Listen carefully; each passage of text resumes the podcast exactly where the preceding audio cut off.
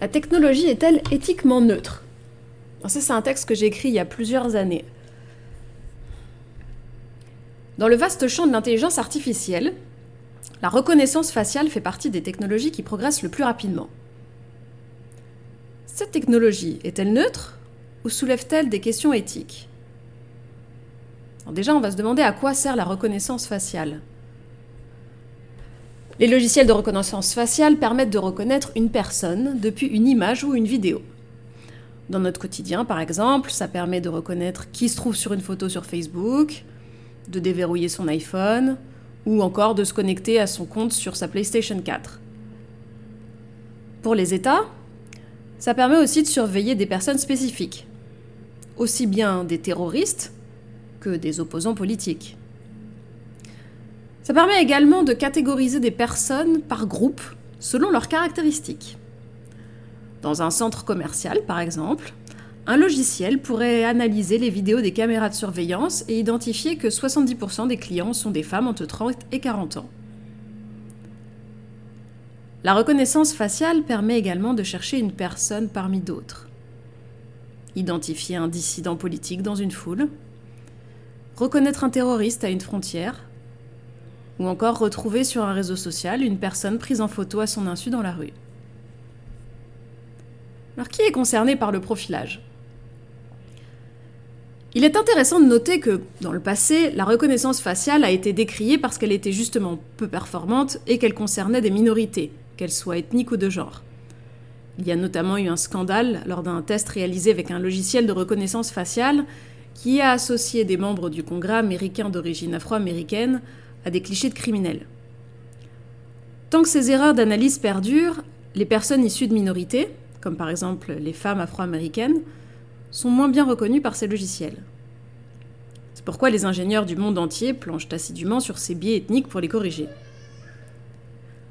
A l'inverse, un professeur de Stanford, Michal Kozinski, par ailleurs impliqué dans le scandale de Cambridge Analytica, a publié un article scientifique affirmant avoir conçu une intelligence artificielle capable de déterminer si une personne est homosexuelle à partir d'une photo. les contestations sur les biais initiaux de sa recherche et la rigueur scientifique de son travail sont nombreuses et vives. Mais au-delà de la véracité de ces affirmations, ce qui inquiète le plus, c'est le risque encouru par les personnes gays vivant dans des États qui utiliseraient ce type d'outils alors qu'il pénalise les orientations sexuelles jugées hors de la norme acceptables par de la prison, de la torture, la peine de mort ou des travaux forcés. De même, les personnes dissidentes dans des régimes totalitaires sont en danger à partir du moment où la reconnaissance faciale permet de les identifier grâce aux vidéos de télésurveillance filmant une manifestation à l'encontre du gouvernement. Il en est de même concernant les origines ethniques. Quand on sait qu'il existe des pays où des populations sont opprimées en raison de leurs origines, il est préoccupant que des logiciels les identifient, ou de moins prétendent y parvenir. Que des logiciels tentent de catégoriser les individus selon leurs origines ethniques questionne d'ailleurs sur le fait de l'appréhender de manière neutre, en tant que caractéristique physique comme les autres, au même niveau que le fait de porter ou non des lunettes. la technologie est-elle éthiquement neutre? Pour beaucoup, la technologie serait neutre. Par exemple, un couteau pourrait être utilisé pour couper une orange ou pour tuer une personne. Le couteau serait donc un instrument neutre. Pourtant, on peut difficilement imaginer des fins positives au profilage ethnique. Il y a bien quelques cas qui peuvent être évoqués, mais l'histoire ne nous dit rien de bon sur ce type d'activité. On peut penser aux juifs et aux tziganes pendant la Seconde Guerre mondiale, ou encore aux Hutus et aux Tutsis pendant le génocide du Rwanda. Les régimes alors en cours se sont appuyés sur des critères pseudo-scientifiques racistes pour dépister des minorités. Un des aspects préoccupants de l'utilisation de tels outils est qu'ils délégueraient à un outil supposé infaillible, parce que scientifique, la responsabilité d'identifier l'origine ethnique d'une personne. Le paradigme de l'obéissance de Milgram laisse penser que si l'autorité de l'outil est perçue comme incontestable, les utilisateurs s'y soumettront sans esprit critique. On pourrait par exemple imaginer que la police des frontières délègue à un logiciel le choix des entrées sur son territoire. Dans le cas de la reconnaissance faciale ethnique, par exemple, on peut légitimement s'inquiéter. En premier lieu, il est essentiel de se demander si ce type d'outil est performant et ne verse pas plutôt dans la morphopsychologie, pseudo-science du mouvement de racisme scientifique apprécié par les nazis. Et en second lieu, certains pensent que, pour se garder des dangers liés à la technique, il faudrait s'assurer que la rationalité instrumentale, centrée sur l'adaptation des moyens aux fins, reste subordonnée à la rationalité éthique, qui interroge les fins elles-mêmes. Cela mènerait à affirmer que ce n'est pas parce que l'on est en mesure de réaliser certaines prouesses techniques qu'il est éthique ou moral de les faire. Faut-il s'inquiéter de l'usage grandissant de la reconnaissance faciale? Beaucoup pensent, bah, si j'ai rien à me reprocher, j'ai rien à craindre. La surveillance de masse permet de trouver des criminels qui n'auraient peut-être pas été trouvés autrement. Cela peut donc sembler plutôt rassurant. D'un autre côté, ce n'est pas parce que je n'ai rien à me reprocher que j'ai pour autant envie de vivre dans une société où, par exemple, le parti au pouvoir surveillerait ses opposants politiques. Et puis, si je n'ai rien à me reprocher, pourquoi devrais-je être traité comme suspect? J'ai peut-être confiance dans mon gouvernement actuel pour traiter avec sagesse les données collectées sur la population, mais l'arrivée d'un pouvoir avec d'autres vues plus radicales pourrait alors changer la donne. Dans une période où le populisme en train de grandir, politiquement, c'est un vrai risque. Finalement, c'est quand même perturbant que ma vie privée puisse être espionnée avec le risque que peut-être, un jour, des activités intimes soient retournées contre moi. Il faut juste avoir conscience que généralement, il faut sacrifier de la liberté pour avoir de la sécurité. Ce sont deux options légitimes, mais difficilement compatibles, qui demandent souvent de choisir. Sous prétexte de défendre la sécurité, on perd ainsi notre liberté. Dans un contexte discriminatoire, comme par exemple en Afrique du Sud, pendant l'apartheid, on imagine aisément que le gouvernement ou des acteurs privés auraient aimé pouvoir repérer les personnes de couleur noire sur des vidéos de télésurveillance.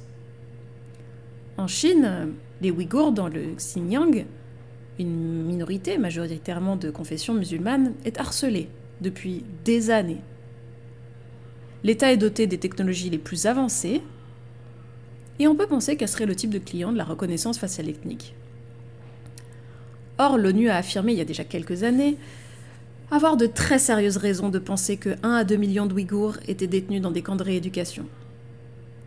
On peut donc sérieusement se demander si de tels logiciels sous réserve qu'ils soient réellement capables techniquement de le faire, ne contribuerait pas à cibler des minorités ethniques à des fins allant à l'encontre des droits de l'homme et mettant en danger des millions d'êtres humains.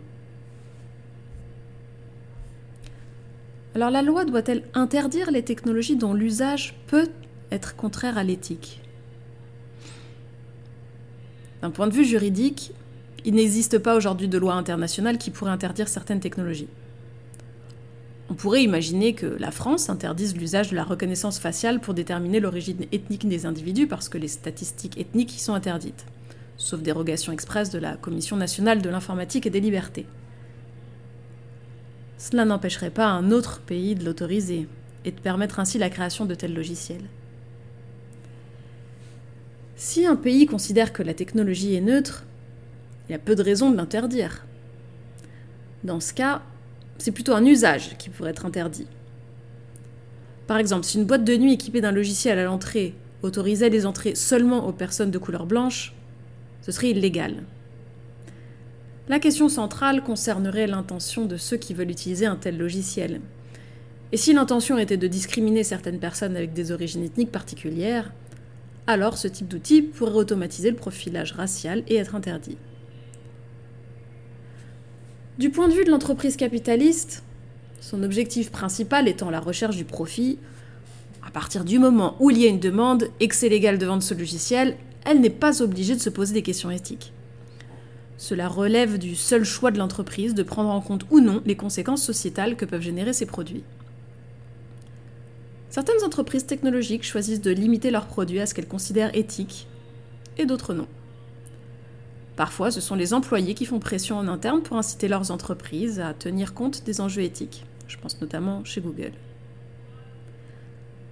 Malgré tout, même si une entreprise comme Entech Lab, il y a quelques années, choisissait de s'interroger sur le bien fondé éthique de son outil de reconnaissance faciale, ce qu'elle n'a pas fait, elle pouvait tout à fait considérer que son logiciel ne posait pas de problème de ce point de vue.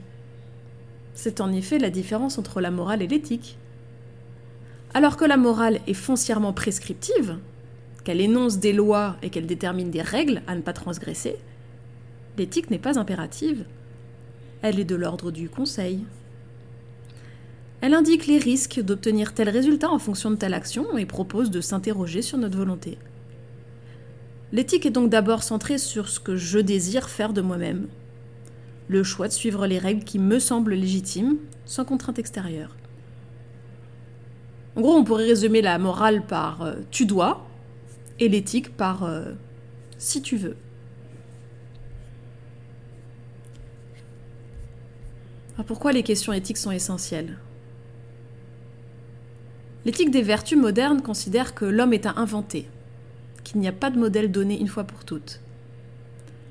Nous devons consentir un effort sans fin pour nous humaniser, sans cesse remis en question. Il est essentiel de se rappeler que l'humanité n'est pas acquise une fois pour toutes, mais que selon nos choix, on peut gagner en humanité ou perdre en humanité.